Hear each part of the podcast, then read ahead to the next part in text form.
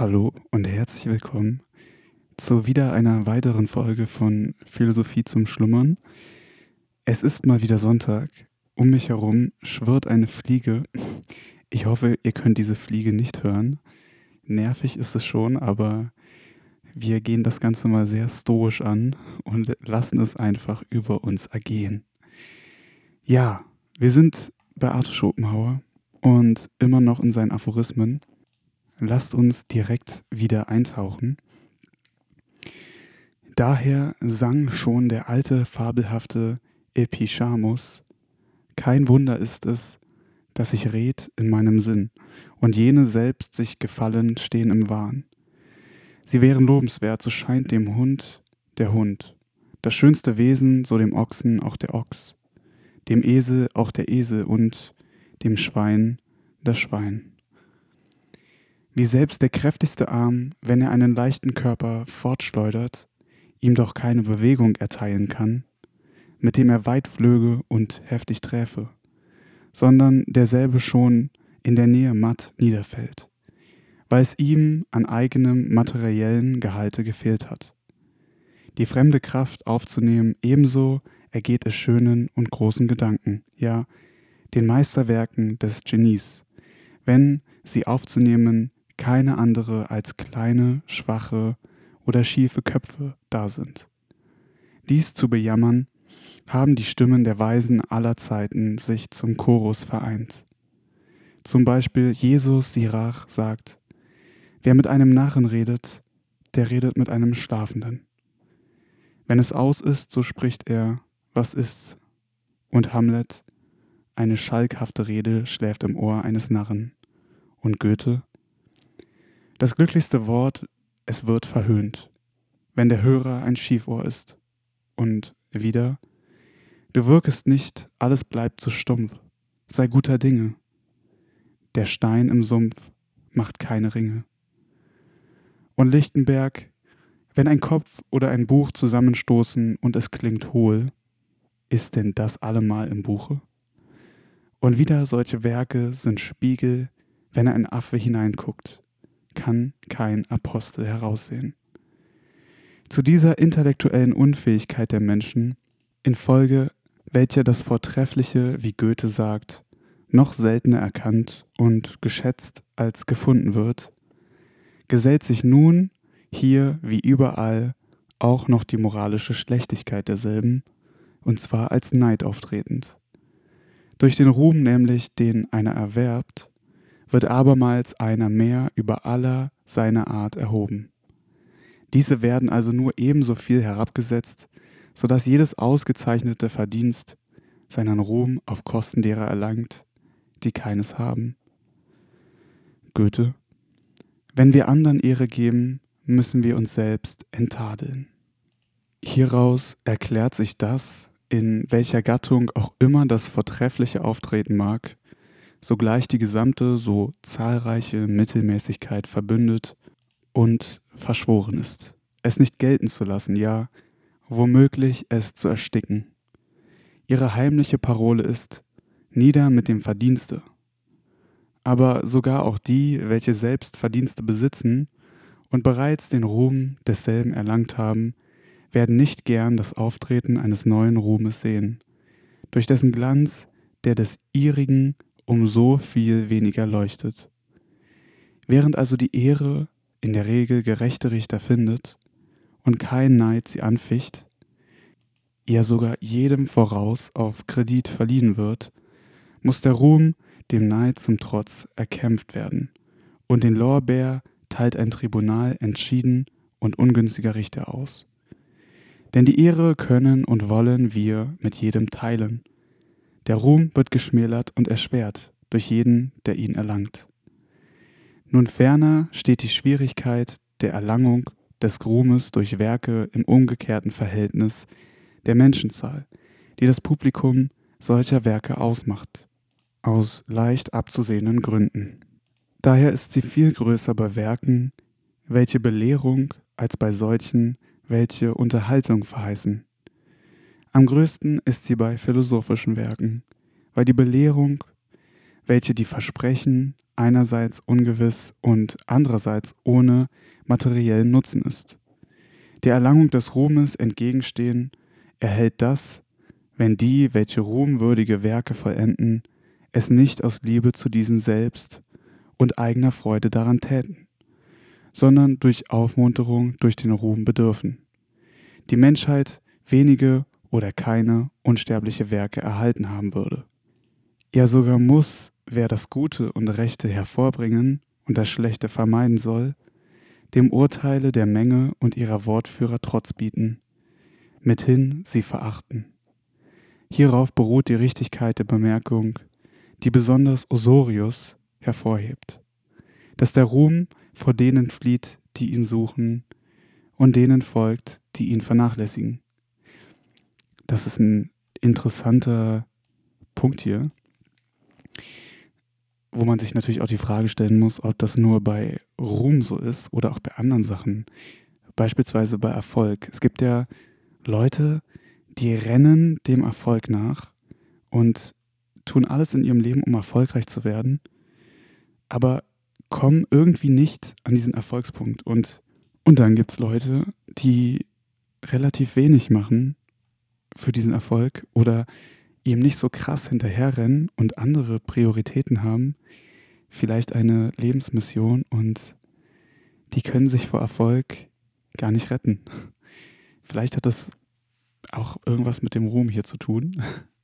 Nur eine kleine Randbemerkung von mir. Weiter geht's. Denn jene bequemen sich dem Geschmack ihrer Zeitgenossen an, diesen trotzen ihm. So schwer es demnach ist, den Ruhm zu erlangen, so leicht ist es ihn zu behalten. Auch hierin steht er im Gegensatz mit der Ehre. Diese wird jedem sogar auf Kredit verliehen. Denn durch eine einzige nichtswürdige Handlung geht sie unwiederbringlich verloren. Der Ruhm hingegen kann eigentlich nie verloren gehen.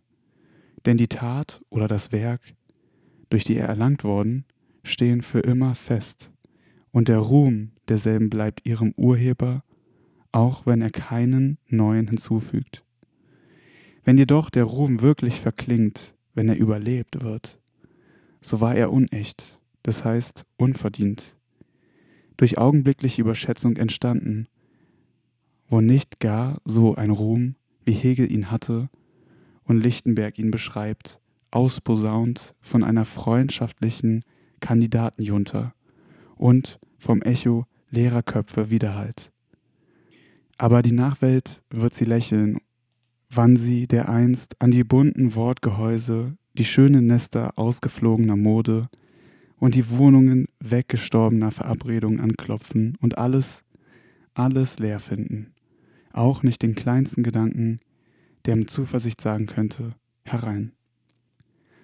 Der Ruhm beruht eigentlich auf dem, was einer im Vergleich mit den übrigen ist. Demnach ist er wesentlich ein relatives, kann daher auch nur relativen Wert haben. Er fiele ganz weg, wenn die übrigen würden, was der Gerühmte ist. Absoluten Wert kann nur das haben, was ihn unter allen Umständen behält, also hier, was einer unmittelbar und für sich selbst ist. Folglich muss hierin der Wert und das Glück des großen Herzens und des großen Kopfes liegen. Also nicht der Ruhm, sondern das, wodurch man ihn verdient, ist das Wertvolle. Denn es ist gleichsam die Substanz und der Ruhm nur das Akzidenz der Sache. Ja, dieser wirkt sich auf den Gerühmten hauptsächlich als ein äußerliches Symptom, durch welches er die Bestätigung seiner eigenen hohen Meinung von sich selbst erhält. Demnach man sagen könne, dass wie das Licht gar nicht sichtbar ist, wenn es nicht von einem Körper zurückgeworfen wird, ebenso jede Trefflichkeit erst durch den Ruhm ihrer selbst recht gewiss wird. Allein er ist nicht einmal ein untrügliches Symptom, da es auch Ruhm ohne Verdienst und Verdienst ohne Ruhm gibt. Weshalb ein Ausdruck Lessings so artig herauskommt, einige Leute sind berühmt und andere verdienen es zu sein. Auch wäre es eine elende Existenz, deren Wert oder Unwert darauf beruhte, wie sie in den Augen anderen erschiene. Eine solche aber wäre das Leben des Heldens und des Genies, wenn dessen Wert im Ruhme, das heißt im Beifall anderer bestände. Vielmehr lebt und existiert ja jegliches Wesen seiner selbst wegen daher auch zunächst in sich und für sich. Was einer ist, in welche Art und Weise es auch sei, das ist zuvörderst und hauptsächlich für sich selbst. Und wenn es hier nicht viel wert ist, so ist es überhaupt nicht viel. Hingegen ist das Abbild seines Wesens in den Köpfen anderer ein sekundäres, abgeleitetes und dem Zufall unterworfenes, welches nur sehr mittelbar sich auf das Erstere zurückbezieht. Zudem sind die Köpfe der Menge ein zu elender Schauplatz, als dass auf ihm das wahre Glück seinen Ort haben könnte. Vielmehr ist das Selbst nur ein chimärisches Glück zu finden, welche gemischte Gesellschaft trifft jedoch in jenem Tempel des allgemeinen Ruhmes zusammen. Feldherren, Minister, Quacksalber, Gaukler, Tänzer, Sänger, Millionäre und Juden. Ja, die Vorzüge aller dieser werden dort viel aufrichtiger geschätzt, finden viel mehr Estime, Senti, als die geistigen. Zumal der hohen Art, die ja bei der großen Mehrzahl nur eine Estime zur Parole erlangen in eudämonologischer Sicht ist also der Ruhm nichts weiter als der seltenste und köstlichste Bissen für unseren Stolz und unsere Eitelkeit. Diese aber sind ja in den meisten Menschen, obwohl sie es verbergen, übermäßig vorhanden. Vielleicht sogar am stärksten in denen, die irgendwie geeignet sind, sich Ruhm zu erwerben und daher meistens das unsichere Bewusstsein ihres überwiegenden Wertes lange in sich herumtragen müssen, ehe die Gelegenheit kommt, solchen zu erproben und dann die Anerkennung derselben zu erfahren. Bis dahin war ihnen zumute, als erlitten sie ein heimliches Unrecht. Da unser größtes Vergnügen darin besteht, bewundert zu werden, die Bewunderer aber selbst, wo alle Ursache wäre, sich ungern dazu herbeilassen, so ist der Glücklichste, der welcher gleich wie viel es dahin gebracht hat, sich selbst aufrichtig zu bewundern. Nur müssen die anderen ihn nicht irre machen. Überhaupt ist ja, wie am Anfange dieses Kapitels erörtert worden, der Wert, den der Mensch auf die andere Meinung anderer von ihm legt, ganz unverhältnismäßig und unvernünftig.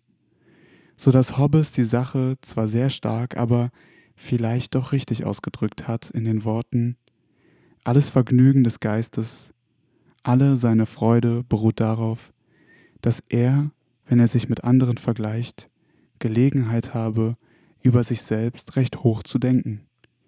Hieraus ist der hohe Wert erklärlich, den man allgemein auf den Ruhm legt, und die Opfer, welche man bringt, in der bloßen Hoffnung, ihn dereinst zu erlangen. Ich finde ja auch wieder gut, wie hier dieser stoische Gedanke von Arthur Schopenhauer auch wieder durchkommt, dass, warte, ich zitiere, äh, gleich viel, wie er es dahin gebracht hat, sich selbst aufrichtig zu bewundern. Na, dass man am Ende des Tages eigentlich nicht darauf achten sollte, was die anderen von einem denken, sondern dass man sich selber bewundern sollte.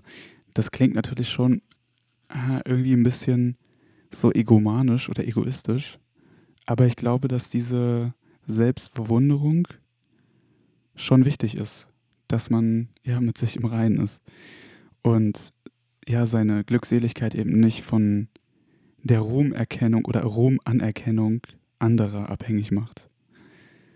Weiter geht's. Ruhm, diese letzte Schwäche edler Geister, ist der Stachel, der die reine Seele die Freude verachten und mühevolle Tage leben lässt, wie auch wie schwer sind die Höhen zu erklimmen, von denen herab der Ruhmestempel fernhin leuchtet.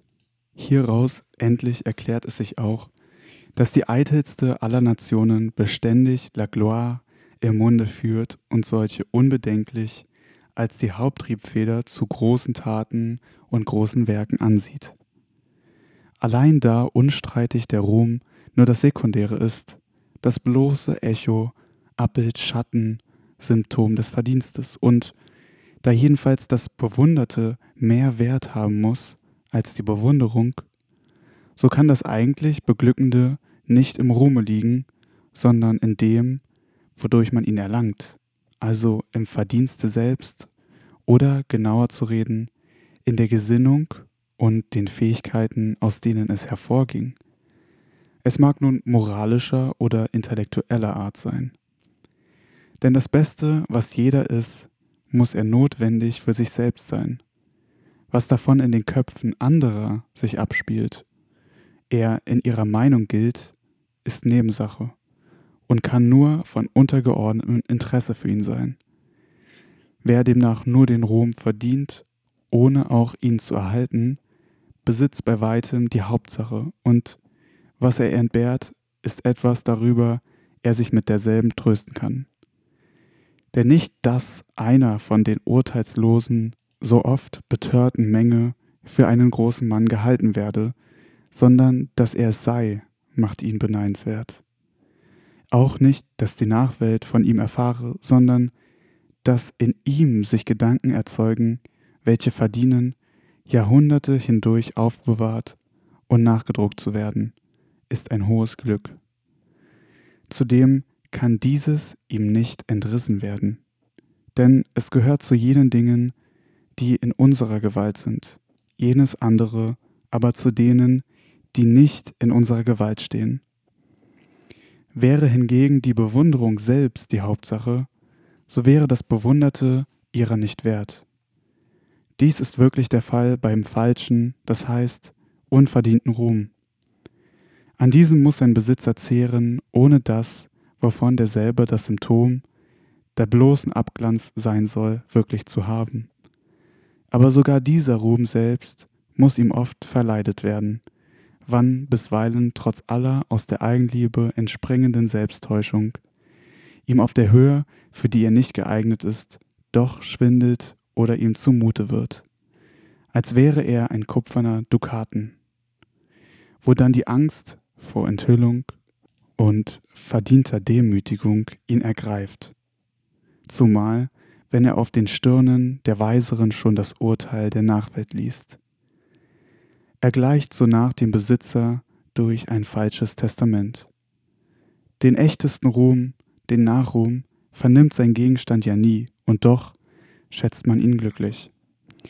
Also bestand sein Glück in den großen Eigenschaften selbst, die ihm den Ruhm erwarben, und darin, dass er Gelegenheit fand, sie zu entwickeln. Also dass ihm vergönnt wurde, zu handeln, wie es ihm angemessen war, oder zu treiben, was er mit Lust und Liebe trieb. Denn nur die aus dieser entsprungenen Werke erlangen Nachruhm. Sein Glück bestand also in seinem großen Herzen oder auch in dem Reichtum eines Geistes, dessen Abdruck in seinen Werken die Bewunderung kommender Jahrhunderte erhält. Es bestand in den Gedanken selbst, welchen nachzudenken die Beschäftigung und der Genuss des edelsten Geistes einer unabsehbaren Zukunft ward. Der Wert des Nachruhms liegt also im Verdienen desselben, und dieses ist sein eigener Lohn. Ob nun die Werke, welche ihn erwarten, unterweilen auch den Ruhm der Zeitgenossen hatten, hing von zufälligen Umständen ab, war aber nicht von großer Bedeutung. Denn da die Menschen in der Regel ohne eigenes Urteil sind und zumal hohe und schwierige Leistungen abzuschätzen durchaus keine Fähigkeit haben, so folgen sie hier stets fremder Autorität. Und der Ruhm in hoher Gattung beruht bei 99 unter 100 Rühmern bloß auf Treu und Glauben.